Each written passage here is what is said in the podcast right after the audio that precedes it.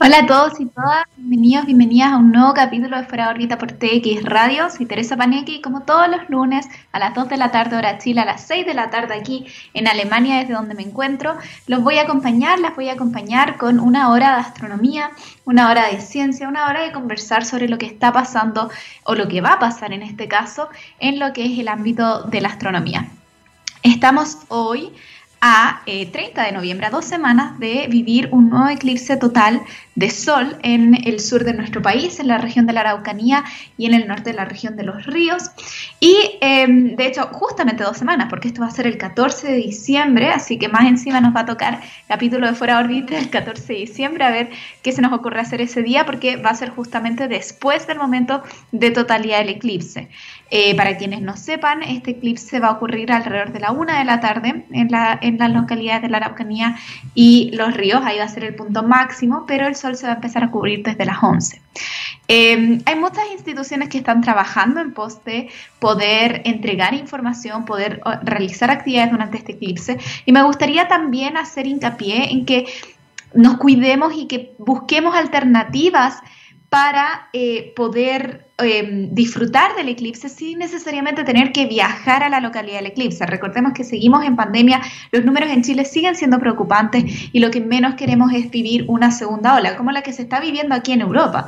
Em, ya les había comentado que yo estoy hablándoles desde Alemania y nosotros estamos en una segunda cuarentena producto de la pandemia, así que por favor hagamos un esfuerzo, seamos solidarios, pensemos también en las personas de las localidades que no necesitan tener esta ola turística, por muy hermoso que sea el evento. Em, hay varias instituciones, como decía, que van a estar de hecho transmitiéndolo online. Por darles un ejemplo, eh, se pueden meter a, la página de eh, Pequeñas eh, Grandes Estrellas, de la Fundación Pequeñas Grandes Estrellas o del Instituto Astrofísica de la Universidad Católica, que está desarrollando actividades para poder transmitir el eclipse desde la localidad vía online para que todos lo puedan disfrutar. Em, y también yo creo que aquí en la radio vamos a estar haciendo algo entretenido ese día en el programa de Fuera órbita para que eh, puedan tener ahí algún tipo de insight de lo que está pasando. Esto es un evento que no dura mucho tiempo, son dos, tres minutos y si bien es un evento em, que es muy bonito, em, también uno puede vivir sin ello, ¿no? O sea, digo, no se nos va a acabar el mundo porque no vayan a ver el eclipse, pero sí pueden haber consecuencias bastante terribles en un contexto de pandemia. Así que quiero partir diciendo eso. ¿Qué vamos a hablar hoy día en Fuera de órbita? Bueno, vamos a, por supuesto, hablar del eclipse. Vamos a hablar un poquito más eh, de estos temas de la primera parte. Vamos a hablar un poquito más de estos temas que son controversiales, digamos de la cultura pop, que los eclipses causan terremotos, que los eclipses eh, son momentos de mayor radiación solar, que los eclipses son peligrosos para las embarazadas. Vamos a estar un poquito entrando en detalle de qué es lo que ocurre realmente en un eclipse y por qué, les adelanto al tiro, no hay absolutamente ningún riesgo en el momento de un eclipse o los días de un eclipse, a menos que, por supuesto, uno mire directamente al sol, que es algo que no solamente no puedo hacer en un eclipse, sino que no puedo hacer en ningún momento del año. Uno nunca debe mirar directamente al sol porque esto va a causar daños en la retina.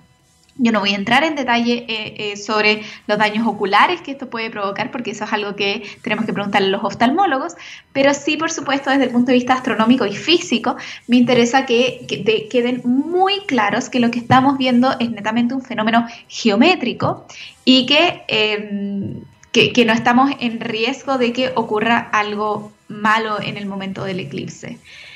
Em, Vamos también a tener una invitada, vamos a estar con Alexandra Suárez de la Fundación Chilena de Astronomía en el segundo bloque del programa y con ella vamos a estar ahondando un poquito más en la ciencia de los eclipses y también por supuesto en todas las, guías y, las, em, los, las guías y las... Em, perdón, se me fue la palabra. Eh, las guías y los procedimientos que están recomendando de parte de la Fundación Chilena Astronomía para poder disfrutar este eclipse de una buena manera.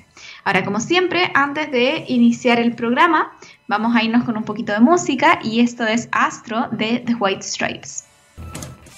Estamos de fuera, perdón, estamos de vuelta en fuera de órbita em, hablando sobre eclipses solares, hablando sobre un eclipse solar total. Y siempre durante todo este tiempo he estado hablando solamente de los eclipses solares totales, pero quiero solamente recordar que también hay otros tipos de eclipses solares. También pueden haber eclipses solares anulares o eclipses solares parciales.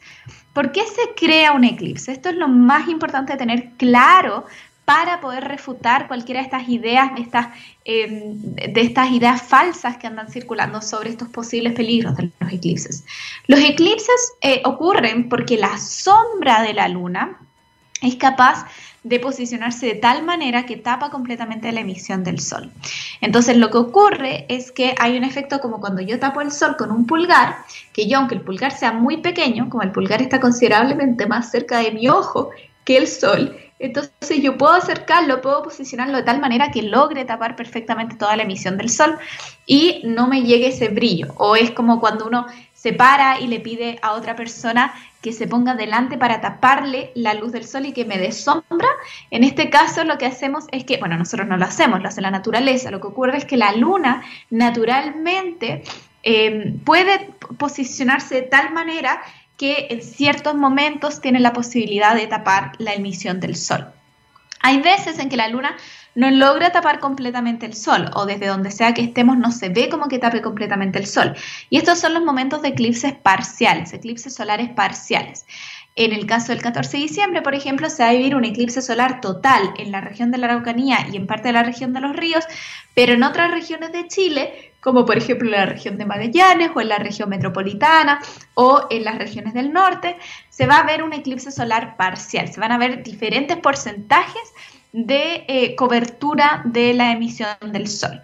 Ahora, estos también son eventos muy bonitos, uno también los puede observar de la misma manera que un eclipse solar total. Necesitamos ocupar lentes, necesitamos ocupar protección para no dañar nuestra vista. Recordemos que la emisión del sol es tan potente que nos quema la retina si la miramos directamente. Y esto es algo que ocurre, de nuevo, cualquier día del año. Yo nunca puedo mirar directamente el sol. Em, lo que ocurre y por qué se habla tanto de esto entonces durante los eclipses solares y no se habla tanto de esto durante los otros días del año, es que durante los otros días del año no tengo la tentación de mirar al sol directamente porque no está ocurriendo nada interesante con el sol. En cambio, durante un eclipse solar el sol se está tapando, es la atracción principal y por eso hay que cuidarse, sobre todo a los más pequeños, a las más pequeñas que por supuesto con la emoción van a querer mirar directamente el sol. Ahora, ¿Qué es lo que ocurre entonces? La luna es capaz de tapar la emisión solar. Si la, tapa, si la tapa no completamente va a ser parcial. Si tapa la emisión, digamos, central, pero no alcanza bien a tapar el borde, es lo que conocemos como un eclipse anular o coloquialmente como un anillo de fuego, que es lo que se ve en el cielo. Y si logra tapar completamente la superficie de la emisión del Sol, se llama un eclipse solar de tipo total. ¿Por qué ocurre esto? Esto ocurre de nuevo simplemente por una relación geométrica de que cuando la luna se pone exactamente entre la Tierra y el Sol y cuando está además alineada verticalmente, eso quiere decir que está en el mismo plano en el cual se encuentra orbitando la Tierra nuestro Sol, entonces la luna es capaz de tapar al Sol, porque aunque sea mucho más pequeña, también está mucho más cerca. Esto no es algo que ocurra en todos los planetas que tienen luna. Marte, por ejemplo, también tiene luna. De hecho, tienen dos lunas Marte. Pero las lunas de Marte no, no, tienen esta relación tan precisa entre su tamaño y su distancia con el planeta como para poder formar un eclipse solar total. Sí puede tener eclipses solares parciales, pero nunca va a tener un eclipse solar total como el que sí tenemos sobre la Tierra. Em, ahora, la luna, ojo con esto, todos los meses la luna se encuentra entre la Tierra y el Sol. La luna le da una vuelta a la Tierra cada 28 días. Es por eso que tenemos las fases de la luna. Y cada vez que la luna se encuentra entre la Tierra y el Sol, es lo que conocemos como una luna nueva. ¿Por qué? Porque la luna no tiene luz propia, sino que la luna refleja la luz del Sol. Entonces, cuando está la Tierra, la luna y el Sol, toda la luz que le llega a la luna del Sol no la vamos a ver desde la Tierra, porque la luna es como que le estuviera dando la espalda a la Tierra. Tiene su cara iluminada mirando hacia el Sol y su cara oscura mirando completamente hacia la Tierra. Entonces, por eso tenemos luna nueva cuando la luna está entre la Tierra y el Sol. El otro momento que es importante para los eclipses es cuando la luna está al otro lado. cuando tengo la Tierra entre la Luna y el Sol. En esos momentos, la luz del Sol que le llega a la Luna le da de lleno en la cara que mira hacia la Tierra. Entonces ahí tenemos luna llena y por eso la luna se ve grande y brillante y amarilla, porque tenemos que estar reflejando completamente toda la luz que le llega del Sol. En la luna llena es cuando se pueden producir los eclipses lunares y esto pasa cuando la luz del sol no le llega directamente a la luna, sino que pasa a través de la Tierra. Ahí vamos a ver lo que se conoce como una luna de sangre, porque la luz del sol al pasar por la Tierra e interactuar con los distintos elementos de la atmósfera eh, van a dejar una especie de tinte rojizo, que es el que finalmente se va a proyectar hacia la superficie lunar y por eso se va a ver de una tonalidad más roja o café, dependiendo si es un eclipse parcial de luna o un eclipse total de luna. Entonces, ¿por qué, ¿por qué les digo esto tanto? Porque todos los meses, quiero hacer mucho hincapié en eso, todos los meses la luna está en una posición donde podría producirse un eclipse, ya sea de tipo solar o lunar. ¿Por qué no se produce? Bueno, porque la Luna no está necesariamente en esta línea, en este eje, en esta altura que va a ser la misma entre la órbita de la Tierra y el Sol. O sea, en la órbita que la Tierra le está dando al Sol. Esto es porque la Luna orbita la Tierra en una órbita inclinada, no la orbita en el mismo plano eh, con respecto a la órbita de la Tierra en torno al Sol, sino que la orbita 5 grados inclinada. Entonces hay veces en que está un poquito más arriba de esta línea imaginaria que une a la Tierra y al Sol, y hay veces que está un poquito más abajo de esa línea imaginaria lo cual hace que no tape la emisión del Sol eh, para producir un eclipse solar y que la Tierra no tape la emisión del Sol eh, viceversa para poder producir un eclipse lunar. Cuando se producen los eclipses lunares o solares, nos vamos a enfocar solamente en el solar porque es lo que nos interesa, que es lo que va a pasar en dos semanas más. Cuando ocurre un eclipse solar, y quiero ser muy clara en esto, lo único que ocurre es que la luna justo está en una fase de luna llena, perdón, de luna nueva, y está a la altura necesaria como para bloquear la emisión del sol. Pero es solo eso, es una coincidencia. Entonces, no tiene realmente sentido pensar que el Sol va a tener algún tipo de radiación diferente por el hecho de que la Luna esté en una posición más al medio. Porque es la Luna la que está en una posición que varía un poco verticalmente. Pero el Sol sigue estando donde mismo ha estado los 365 días del año hace casi 5 mil millones de años. Entonces, el Sol no va a variar su emisión, no va a variar su radiación electromagnética durante los momentos de los eclipses. Lo que va a cambiar va a ser, por así decirlo, la configuración geométrica de dónde está posicionada la Luna con respecto a la Tierra y al Sol. Entonces, por ese, lado, ciertos comentarios del tipo que los eclipses solares producen ceguera porque los rayos son más peligrosos, que si alguien está embarazada no debiese mirar un eclipse, que los eclipses pueden envenenar la comida. Eh, o que, em, bueno, cualquier cosa que tenga que ver en verdad con el tema de la radiación del Sol es completamente falso, completamente falso. La radiación del Sol no cambia durante un eclipse. La radiación que emite la estrella no cambia durante un eclipse. Ahora, lo que sí puede cambiar un poco es la, cantidad de radiación que nos llega porque la luna va a estar bloqueando una parte de esa radiación y eso lo vemos por ejemplo en la luz visible, ¿no? Porque no nos llega durante el momento del eclipse total toda la luz visible que sí nos llega en, en general cuando el sol está despejado. Pero eso no va a ser por ninguna razón más dañino. Entonces, si algo, si quisieran incluso mirarle a algún cambio, la radiación que nosotros vamos a recibir en la Tierra podría incluso ser menor porque vamos a tener la luna tapando una parte de esa radiación. Ahora, que la luna tape la radiación del sol no quiere decir que de repente no me llegue radiación durante esos tres minutos. Eso no es verdad, porque también tenemos radiación muy energética que es capaz de traspasar completamente la luna y aún así llegar a la superficie. Entonces, em, el tema de la radiación, completamente falso. ¿Qué pasa con la parte de los terremotos durante los eclipses solares? Esta es una creencia eh, que realmente no tiene fundamento científico. Ahora, a mí me pareció muy interesante ver que sí habían algunas cosas históricas que habían ocurrido eh, a la vez de los eclipses, que no tienen tanto que ver con terremotos, pero que sí históricamente hay ciertos registros de que hubieron eclipses, por ejemplo, en el 763 a.C., eh, en, digamos, escritos históricos de la, de la civilización de Asiria, eh, que había habido una insurrección, perdón, un, levantamiento eh, contra el, el, gobierno de ese momento y había sido bastante complejo ¿no? en lo que era la ciudad de Ashur, que actualmente queda en la localidad de Irak. Em, también el rey Enrique I de Inglaterra, eh, su hijo, eh, murió durante un evento que concluyó como un eclipse solar total, ¿no? Entonces, tiene sentido que históricamente han habido ciertos eventos que, pueden haber sido importantes o terribles, posiblemente quizás más de algún terremoto también, que haya coincidido con la ocurrencia de un eclipse pero no existe evidencia estadística que amarre los terremotos con los eclipses. Y la razón es muy simple, es porque, de nuevo, ¿qué es lo que podría ser físicamente que un fenómeno astronómico impacte tanto sobre nuestra Tierra, sobre nuestra superficie, como para causar una perturbación dinámica de las escalas de un terremoto? Para que algo pueda impactar a ese nivel, pueda perturbar a la Tierra, lo que nos va a importar va a ser la fuerza gravitacional de ese evento. Y la fuerza gravitacional va a estar dada por la masa de los objetos y, su cercanía con la Tierra. Entonces, un objeto muy masivo y que esté muy cerca de la Tierra va a tener posibilidades de impactar dinámicamente sobre nuestro planeta. Un objeto poco masivo o que pase muy lejos de nuestro planeta no va a impactar dinámicamente sobre los procesos que ocurran eh, en la superficie terrestre. ¿Cuál es el objeto que más impacta en las dinámicas de nuestra Tierra, además, por supuesto, del Sol? La Luna porque la Luna es un objeto masivo y que está cerca.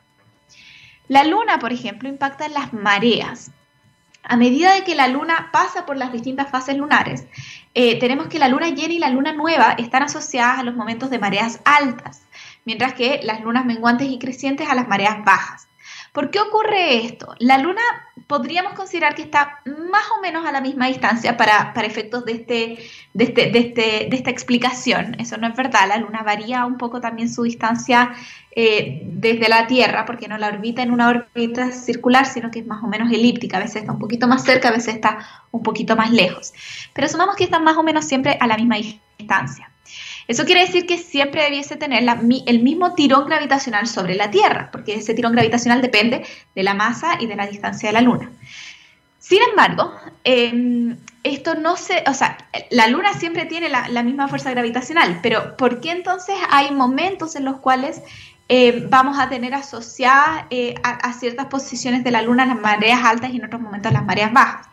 Tiene que ver con que la fuerza gravitacional de la Luna, en los momentos donde yo tengo luna llena y luna nueva, que son también, recordemos, los momentos donde puedo tener eclipses lunares o eclipses solares, porque está la Luna puesta o al otro extremo de la Tierra y el Sol o entre medio de la Tierra y el Sol, en esos momentos la fuerza gravitacional de la Luna se alinea con la fuerza gravitacional del Sol. Entonces la fuerza gravitacional total sobre la Tierra es mayor en el eje en el cual orbita la Tierra al Sol, ¿no? en esta línea imaginaria que nos va a unir a la Tierra con el Sol.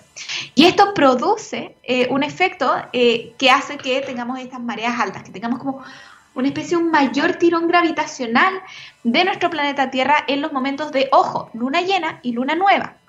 En lunas menguantes y crecientes, cuando la luna está, la fuerza gravitacional de la luna está apuntando perpendicular a la fuerza gravitacional que ejerce el Sol sobre la Tierra, o sea, podríamos imaginarnos una especie de letra T, ahí como están apuntando en sentidos opuestos, la fuerza gravitacional pareciera ser menor sobre el planeta Tierra. Entonces tenemos los momentos de marea baja, ya no tengo ese tirón tan fuerte. Em, ¿Qué tiene esto que ver con los eclipses? Bueno, que de nuevo, los eclipses se producen en momentos de luna llena y de luna nueva. Entonces, se producen en momentos donde este tirón gravitacional, podríamos decir, que se siente mayor sobre la Tierra. No es extraño entonces que durante los eclipses, por ejemplo, hayan mareas altas. Por supuesto que hay mareas altas, pero porque hay mareas altas todos los meses en luna llena y en luna nueva. No es algo de que sea un eclipse, es que el eclipse ocurre en un momento de luna nueva, en el caso del eclipse solar total. Respecto a los terremotos, si bien no hay ningún estudio que haga una relación entre la ocurrencia de terremotos y la ocurrencia de eclipses, si hay algunos estudios que hablan sobre la mayor posibilidad de tener terremotos en momentos de luna llena o de luna nueva. De hecho, algunos de los terremotos más importantes de la historia, incluyendo aquí en Chile, han sido en momentos de luna llena o luna nueva. Y la gente muchas veces se acuerda porque dice, sí, yo salí ese día por la noche estaba la luna gigante o estaba todo oscuro porque no había luna. Esto no quiere decir que en todas las lunas llenas y las lunas nuevas vayan a haber terremotos. Y también han habido terremotos en momentos donde no hay luna llena ni luna nueva. Pero físicamente existe una explicación que es este tirón gravitacional, que de la misma manera que afecta a las mareas, también puede afectar a la superficie terrestre y de alguna manera aumentar la posibilidad de terremoto. ¿Cuánto lo aumenta? De todas maneras es un aumento muy mínimo. Por eso es que no hay una correlación significativa de que, por ejemplo, todos los terremotos sean en luna llena y luna nueva o que nunca haya habido un terremoto em, en otro momento. Eso no es cierto. Entonces, lo que quiero decir con esto es que realmente el fenómeno del eclipse es solo una coincidencia geométrica. No cambia ninguna condición física que no vivamos todos los meses. O sea, aquí si me interesa buscar relaciones entre eh, fenómenos de la naturaleza que vayan a ocurrir producto de la dinámica del eclipse, en verdad lo que tendría que buscar son fenómenos de la naturaleza que ocurran todos los meses debido a las dinámicas de las lunas llenas o de las lunas nuevas. Pero no es el eclipse como tal el que produce tales fenómenos. Lo que sí producen los eclipses, por supuesto, son efectos en la naturaleza, sobre todo en la, en la, en la flora, en la fauna. Em, porque durante esos tres minutos vamos a notar una disminución de temperatura, se va a oscurecer y eso por supuesto que va a afectar a aquellos seres que sean más instintivos. También es muy interesante aprender y ver cómo las diferentes culturas indígenas incorporaban este tipo de fenómenos a su diario vivir y cuáles eran las lecciones que sacaban de los eclipses, pero también teniendo en consideración que hoy en día conocemos mucho más de la ciencia, de la dinámica y de la física detrás de estos fenómenos. Y yo creo que eso es importante acoplarlo con las creencias de estas culturas. Solamente para darles algunos datos históricos, algunos de las primeras, em, digamos, escritos sobre eclipses totales datan de cerca de 2000 años antes de Cristo. Tenemos escritos de eh, eclipses la Odisea, por ejemplo, de Homero, en varias crónicas, como las crónicas del pueblo asirian, que hablan sobre este levantamiento que hubo en uno de sus pueblos. Hay, eh, hay, hay, em, referencias a eclipses también en la Biblia, eh, a lo largo de diferentes crónicas, de diarios de reyes. Los eclipses son cosas que han estado siempre. Algo interesante también que yo aprendí hoy día, y esto es lo último que voy a decir de esta parte antes de que nos vayamos a nuestra entrevista con Alexandra Suárez de la Fundación Chilena Astronomía, algo muy interesante y que yo creo que vale la pena conversar es el tema de la corona solar, ¿no? Hoy en día nosotros observamos los eclipses y vemos esta maravillosa corona solar, que es esta emisión eh, que, va más allá de la Luna, que de hecho antes, cerca de 1700, por ejemplo, cuando se empieza a observar la corona solar, no se entendía muy bien si realmente era parte del Sol, era parte de la Luna, era algo que se producía debido al reflejo de la luz del Sol con la Luna. Era algo que era altamente debatido hasta que a mediados de 1800 se determina que efectivamente la corona solar es una parte del Sol. Pero la corona solar pareciera que no siempre ha estado ahí. Es algo de lo que no podemos estar seguros, seguras, porque tampoco habían imágenes, pero las descripciones de eclipses solares totales en la antigüedad o en textos, em, estos que yo les mencionaba, eh, estos archivos que datan de hasta 2000 años antes de Cristo, no parecieran hacer mención de una corona solar, que es por así decirlo una, una parte bastante icónica de los eclipses totales. Así que quizás analizando también... Eh, estos testimonios antiguos podríamos aprender sobre cómo han evolucionado los eclipses solares y por ende cómo ha ido evolucionando nuestro propio Sol a lo largo de todos estos años, que pareciera, o sea, esto es algo que hemos visto, ¿no? El Sol es una estrella, el Sol evoluciona, pero aprender un poquito más sobre esto eh, yo creo que es interesante y vale la pena sobre todo en estas semanas, en estos días antes del eclipse. ¿Y cómo se pueden preparar para disfrutar este eclipse? ¿Qué tipo de actividades van a haber disponibles? ¿Cuáles son las precauciones que tienen que tomar? ¿Los mejores lugares para ir a observar? Y todo tipo de datos sobre los eclipses es de lo que vamos a hablar a continuación con Alexandra Suárez de la Fundación Chilena Astronomía. Antes nos vamos a ir con un poquito de música, pero ya estamos de vuelta en Fuera de órbita por TX Radio. Esto es The Great Beyond de REM. Estamos de vuelta en Fuera de órbita Y como ya les adelantaba, vamos a estar hablando en esta segunda parte con Alexandra Suárez, que viene a conversar sobre todos los proyectos y el despliegue que están realizando el levantamiento de información de parte de la Fundación Chilena Astronomía. Alexandra es astrónoma y magíster en ciencias, convención en física de la Universidad de Concepción. Se ha especializado en tópicos de instrumentación astronómica relacionada con proyectos radioastronómicos. Actualmente se desempeña como encargada de transferencia tecnológica del Centro para la Instrumentación Astronómica del Departamento de Astronomía de la Universidad de Concepción y también como colaboradora de la Fundación Chilena de Astronomía.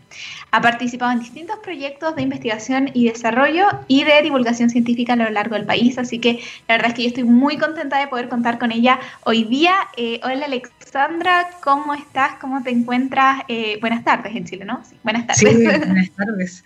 Hola Tere, un gusto de estar acá acompañándote, así que gracias por la invitación. Genial, no, yo, yo feliz de, tenerte a ti, contar sobre todo esto que está haciendo la Fundación Chilena de la Astronomía. No sé si primero podríamos partir un poquito con, con hablar de qué es la Fundación Chilena de la Astronomía y por qué es que le interesa tanto estar en el eclipse este año. También participaron del eclipse el año pasado. ¿Cómo, cómo ha sido la historia de la Fundación Chilena de Astronomía?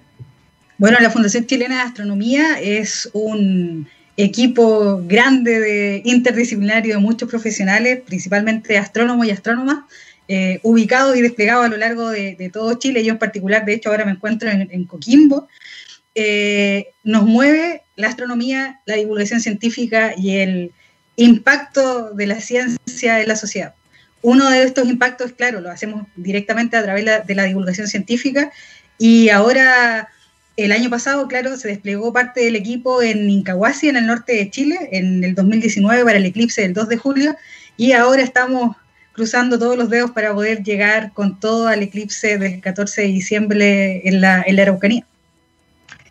¿Y cómo, cómo, cómo, se hace esto de llegar al eclipse? O sea, ¿cuál, ¿cuál, es el plan? ¿Cómo ustedes enfrentan este desafío de llevarle el eclipse a la, al pueblo, a la, a la, sociedad, en el fondo, que todos hablen del eclipse? ¿Qué es lo que uno puede hacer para comunicar sobre el eclipse? En particular, eh, con las FUCHAS, la Fundación Chilena de Astronomía, ya son bastantes semanas de, arduo trabajo preparando este, este gran evento.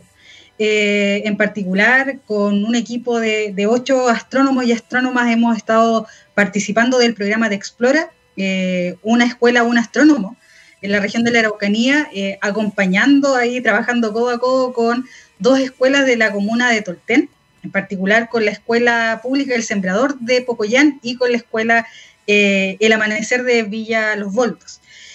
Paralelamente a esto, eh, también se han desplegado diferentes talleres, claramente con la modalidad de pandemia hemos tenido que innovar. Ahí Dafne Iturra, nuestra gran astrónoma, es eh, exponente, lleva la batuta en ese sentido de todas las capacitaciones y charlas online específicamente para, para niños. También hay un montón de webinars en los cuales se ha participado y, es un trabajo arduo también. Es importante y es como un gran orgullo para nosotros el informe del eclipse que la fundación ha, publicado y que ahora incluso se publicó en Mapudungún. Entonces, si te das cuenta, es un esfuerzo de harto tiempo, harta semanas en los cuales nosotros hemos estado ahí pendientes y preparándonos para dos semanas más, ya nos quedan 15 días, así que estamos en la recta final. Sí. ¿Y cuáles son, eh, cuáles son los planes para ese día? En el fondo, ¿qué, qué, ¿cómo ustedes han diagramado el día del eclipse? ¿Qué es lo que va a estar ocurriendo en dos semanas más? Bueno, eh, quizás puede sonar un poco incierto decir con seguridad todo lo que puede pasar ese día.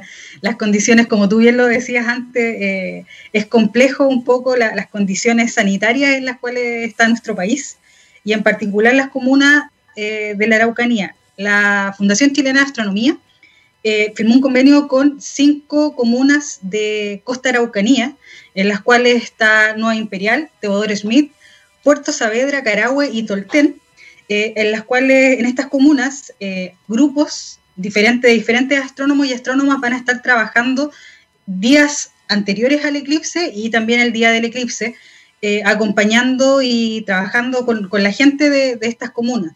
El llamado claramente no es ir a hacer turismo, es algo que quizás se puede escapar de nuestras manos, pero nuestro foco está en hacer divulgación con todas las medidas sanitarias, claramente con uso de mascarilla obligatoria, lavado frecuente de manos, todo lo que ya nos han dicho todas las autoridades y en las cuales nosotros vamos a respetar la cabalidad para esos días para que todo resulte excelente. ¿Cómo ha sido? Porque por supuesto que sobre todo en la situación actual de la pandemia el trabajo supongo que sea mucho más con las comunidades. Tú hablabas de que existe este convenio directamente con estas municipalidades eh, de, de, de estos sectores de Costa Araucanía.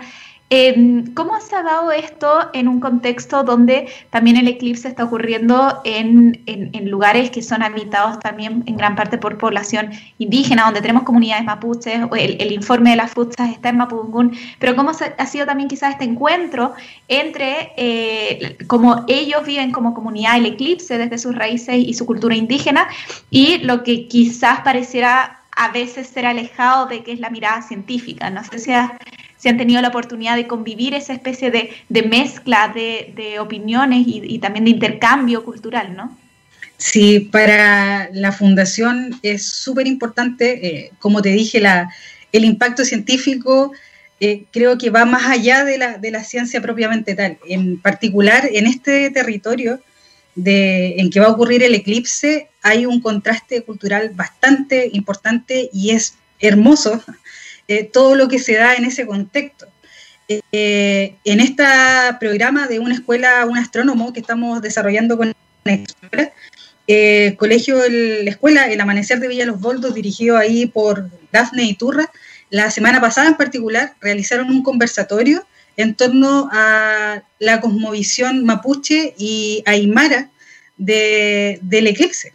Entonces, si te das cuenta, este es un evento astronómico que, claro, no ocurría hace cerca de 400 años en este lugar eh, y que nos convoca a, mirar la ciencia desde una mirada científica, claramente, pero también hay una parte de saber ancestral que es súper rico para nosotros como chilenos y en realidad es algo que quizás teníamos descuidado y que por este eclipse salió a la luz, eh, pero que es algo importante eh, rescatar y evidenciar. En este conversatorio tuvimos personas conectadas desde Arica, de hecho son comunidades aymaras de Bisbiri, con las cuales también hemos estado haciendo un trabajo con la, con la fundación y que en esta instancia se una experiencia única y que nosotros estamos tremendamente agradecidos de, poder haber convocado a estas dos culturas en ese momento.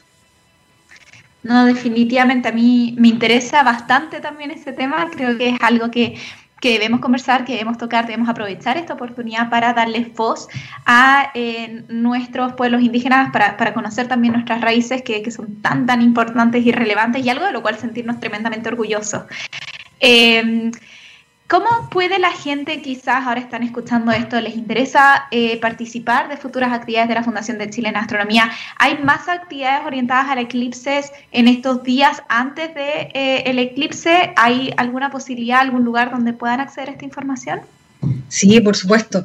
Eh, nuestra actividad en redes sociales es bastante fuerte. Eh, nos pueden buscar en todas las redes sociales, Twitter, Instagram, Facebook. Eh, también escribir directamente en la página de la Fundación Chilena de Astronomía. Tenemos un, formulario en el cual ustedes pueden enviar todas sus inquietudes, ideas, preguntas. No hay preguntas tontas para nada. Así que nuestro equipo de, astrónomos y astrónomas y todos los profesionales que componemos la fucha estamos a, su disposición. Actividades a lo largo de, de, todo Chile hemos realizado eh, ahora se vienen bastantes actividades, ya sea en webinars, entrevistas, charlas, así que yo los invito y las invito a estar súper atentos a todo lo que está pasando, porque Fuchas ya no, no para hasta infinitamente. no, de todas maneras, y es maravilloso el trabajo y el crecimiento que ha tenido la fundación.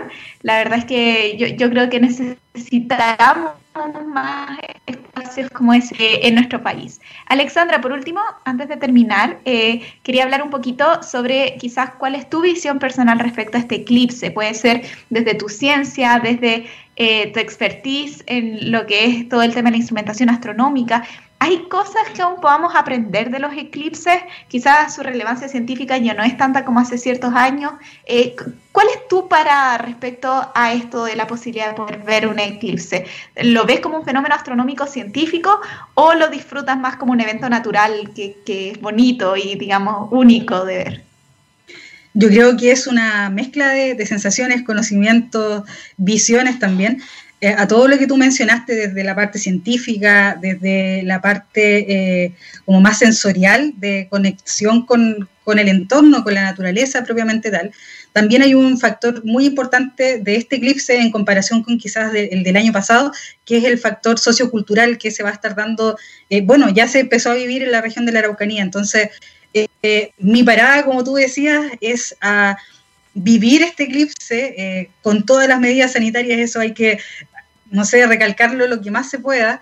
Eh, todavía no nos olvidemos que estamos en una situación de pandemia, pero a vivirlo, disfrutarlo, ya que yo creo que después de haber vivido el eclipse del año pasado, todos los eclipses son únicos para todos y todas nosotras. Así que todos invitados si es que no pueden viajar a la región de la Araucanía, que claramente tiene que hacerlo con mucha seguridad, es importante mencionar, como tú también decías, que este eclipse va a ser parcial en el resto del país, así que no tienen posibilidad de perdérselo. Perfecto. Muchísimas gracias Alexandra eh, por, por, compartir este espacio, por, por venir a informar también sobre la tremenda labor que está haciendo la Fundación Chilena Astronomía. No sé si hay algo más que quieras agregar, algún mensaje, eh, algún aviso sobre actividades que se vengan de la Fundación, sobre resguardo. Eh, si tienes algo que decir, la verdad es que tienes aquí un par de minutos donde feliz te escuchamos. En particular, enviar quizás un, saludo y agradecimiento por la disposición de todas las personas que eh, y los colaboradores de la Fundación que día y noche literalmente estamos trabajando en pos de la divulgación científica en nuestro país. Chile tiene capacidades científicos y tecnológicas de capital humano que son únicas y, eh, como te decía, la divulgación científica es solamente una forma de impacto eh, social de la ciencia. Así que ahora eh, a prepararnos con todo para poder vivir este eclipse del 14 de diciembre, que es en 15 días más, y agradecerte a ti por la instancia, así que muchas gracias y feliz por estar acá. Muchísimas gracias. Hablábamos con Alexandra Suárez, ella es colaboradora de la Fundación Chilena Astronomía. No es la primera colaboradora que tenemos aquí, también hemos estado hablando antes con otros integrantes de la Fundación Chilena Astronomía, también del grupo de divulgación Antucuyén que trabaja con la Fundación Chilena Astronomía, así que de todas maneras yo también me uno al, al saludo gigantesco a todas las personas que están haciendo los esfuerzos posibles para que podamos vivir un eclipse muy seguro y muy bonito desde la región de la Araucanía y los invito, las invito a seguir a la Fundación en sus redes sociales. Gracias Alexandra a ti por tu tiempo y ya estamos de vuelta en Fuera órbita para cerrar, cerrar el programa. Esto es Star Sail de The Verb.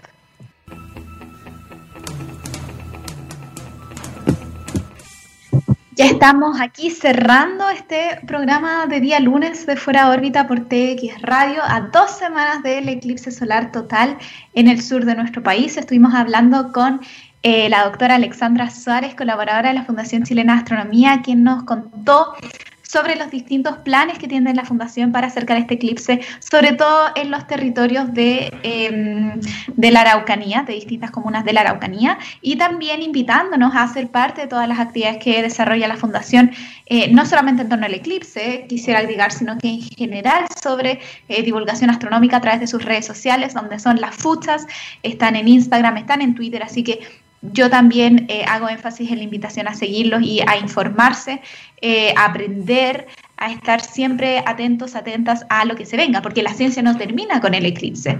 Los eclipses son oportunidades que hemos tenido desde la astronomía aquí para hacer un trabajo de divulgación científica bastante potente desde el año pasado. Yo diría que eh, gracias al eclipse que se vivió el año pasado, en la zona norte de nuestro país fue que eh, también se abrió una ventana a comunicar ciencias, se abrió una ventana a cuestionarse, a discutir, a aprender y también eh, a, dejar fluir esa curiosidad natural que yo creo que está en todas las personas del territorio. Si uno no tiene que estudiar ciencia, no tiene que ser científico, científica, investigador, investigadora para interesarse por los fenómenos de la naturaleza. Uno simplemente tiene que tener curiosidad natural y eso es algo que todos y todas tenemos, así que los invito, las invito a que sigan las redes de las futsas, a que se hagan preguntas y a que aprovechen estas instancias para aprender. Si no pueden viajar al territorio del sur, a la Araucanía o a los ríos, de nuevo, el eclipse va a ser parcial en todo nuestro país prácticamente. Pueden observarlo si es que tienen, recordemos, lentes certificados, también pueden ocupar vidrio de soldador solamente si es grado 14 para arriba, 14 para arriba, voy a ser muy enfática en eso. O pueden ocupar algunos de los métodos alternativos, como hacer proyectores solares caseros para poder ver la imagen de cómo se va cubriendo el sol. También va a ser un espectáculo bonito, también va a ser un espectáculo digno de verse. Y yo, como alguien que nunca ha visto un eclipse solar total, el año pasado yo vi el eclipse en Santiago, donde también fue parcial, les puedo decir que de todas maneras es impresionante ver cómo el sol se empieza a cubrir y además uno sí nota una baja de temperatura importante. Esto va a ser además a la una de la tarde en verano, entonces yo creo que va a ser aún más notorio durante el momento de parcialidad y después va a volver a llamarse cuando lo Vamos a seguir hablando del eclipse en los próximos, en el próximo capítulo que nos queda antes del día del eclipse total. Así que si tienen preguntas sobre eclipses, si tienen ideas sobre algo que les gustaría aprender en concreto sobre el eclipse solar total, no duden en hablar a través de las redes de la radio o también a mis redes personales Terepaneque en Instagram y en Twitter, donde voy a estar más que feliz de contestar sus preguntas en el próximo programa de Fuera de órbita. Los invito las invito a mantenerse en la programación de TX Radio, a seguir eh, disfrutando de contenido rico en tecnología. Este miércoles 2 de diciembre voy a estar en el programa Rockstar a las 12 del día hablando con Gabriel León, también comentando sobre el eclipse, comentando sobre la astronomía y sobre muchas cosas. Así que si quieren unirse ese día, feliz de que sean parte del programa. Y nos vamos hoy, Time Melon y Galaxy. Nos vemos la próxima semana a las 2 de la tarde, hora Chile por TX Radio.